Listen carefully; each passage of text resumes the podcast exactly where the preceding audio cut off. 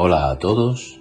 En el Café con Espiritismo de hoy traemos los comentarios de Melissa dos Santos en torno a un mensaje del Espíritu Hermano X, intitulado La diferencia, extraído del libro Momentos de Oro, psicografiado por Francisco Cándido Xavier. Muchos de nosotros, en algún momento de la vida, cuando leemos y estudiamos sobre las responsabilidades y los desafíos que rodean a aquellos que abrazan las ideas de la codificación, ya nos hemos cuestionado si, incluso ante nuestras inferioridades o nuestros vicios, de aquellas imperfecciones que aún tenemos, de lo que somos hoy, podemos verdaderamente llamarnos espíritas. ¿Quién aún no trae en su interior el orgullo, la vanidad o el egoísmo? Muchos de nosotros aún tenemos episodios de celos, soberbia, intolerancia, impaciencia. Aún estamos muy lejos de los seres angelicales que un día seremos. Como nosotros, ¿ya has pensado así? Pues bien, esta pregunta, que algunas veces nos hacemos, también se la hicieron al querido y estimado doctor Becerra de Meneses durante el trabajo de una reunión mediúnica en la espiritualidad. Y esa es la historia que el hermano X nos cuenta y con la que vamos a reflexionar. Estamos seguros de que la respuesta del doctor Becerra va a sorprender. El hermano X dice así. La reunión llegaba a su final y, en la organización mediúnica, Becerra de Meneces detenía la palabra. El benefactor desencarnado distribuía consuelos cuando un compañero le dijo amargamente, Becerra, no estoy de acuerdo con tanta máscara en el ambiente espírita. Estoy cansado de tanto teatro e hipocresía. Hablo contra mí mismo. ¿Puedo por casualidad decir que soy espírita cristiano? Me veo fustigado por el egoísmo y la intolerancia, la avaricia y los celos. Realizo desprecios y disparates. Me reconozco cayendo frecuentemente en la maledicencia y en la codicia. Aún no he vencido la desconfianza ni la propensión a resistirme. Cuando menos me lo espero, me revuelco en los errores de la vanidad y del orgullo. Involuntariamente articulo ofensas contra el prójimo. La ambición vive conmigo y por eso agredo a mis semejantes con toda la fuerza de mi brutalidad. La crítica, el despecho, la maldad y la imperfección me siguen constantemente. ¿Me puedo declarar espírita con tantos defectos? El venerable orientador espiritual respondió sereno. Yo también, amigo mío, todavía estoy en medio de todos esos dolores y sufrimientos y soy espírita cristiano. ¿Cómo dice? se defendió el consultante agitado. Perfectamente, concluyó Becerra sin alterarse.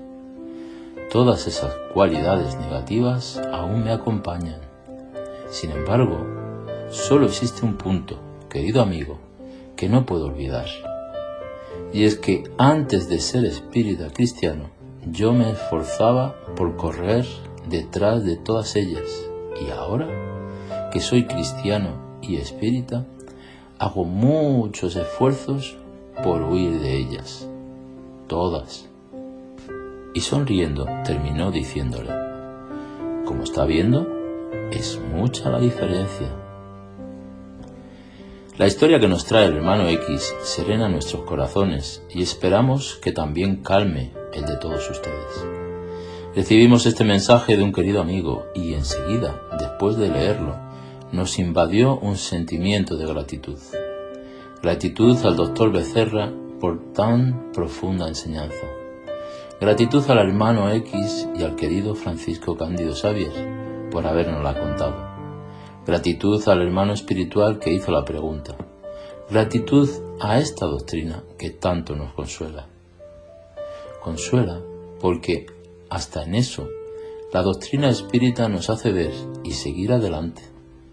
Nos quita de la posición de inercia, de la posición de culpa, de la posición de víctima y nos lleva a la acción.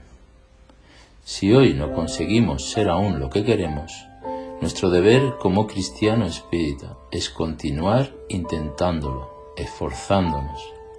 No venceremos nuestras vicisitudes de un momento a otro. Aún tropezaremos. Pero los tropiezos pueden ser importantes aprendizajes en nuestra trayectoria, en nuestro proceso de autoconocimiento. Una vez, nuestra también querida amiga Larisa Chávez, en una de sus conferencias, dijo algo muy interesante que hemos guardado para toda la vida.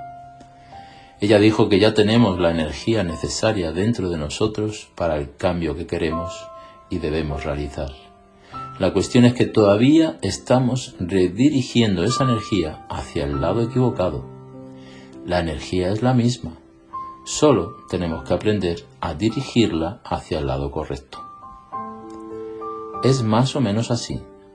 La energía de la envidia puede ser dirigida hacia el acogimiento, la de los celos hacia la confianza, la de la vanidad hacia la humildad, la de la avaricia hacia la caridad y la del odio hacia el amor. Y nosotros vemos en muchas historias que hoy nos sirven de inspiración ejemplos de eso. Pablo de Tarso consiguió redirigir la energía de la rabia contra los seguidores de Jesús hacia el vigor para no desistir, para continuar hacia, adelante y vivir el puro servicio a causa del propio Cristo. María Magdalena consiguió redirigir el sentimiento de pasión por las cosas del mundo hacia acciones en el bien para seguir los pasos del Maestro Jesús. Nosotros también podemos canalizar, redirigir y equilibrar nuestra energía, que ya tenemos, hacia acciones en el bien para seguir los pasos del Maestro Jesús. En nuestro proceso de autoconocimiento, con la idea cristiano espírita en el corazón, también conseguiremos hacer eso.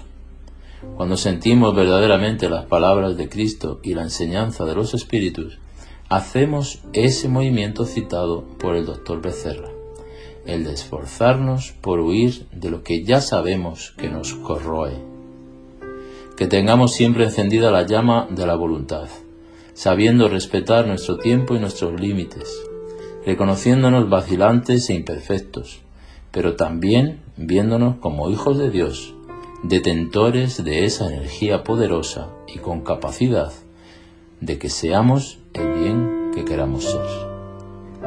Mucha paz y hasta el próximo episodio de Café con Espiritismo.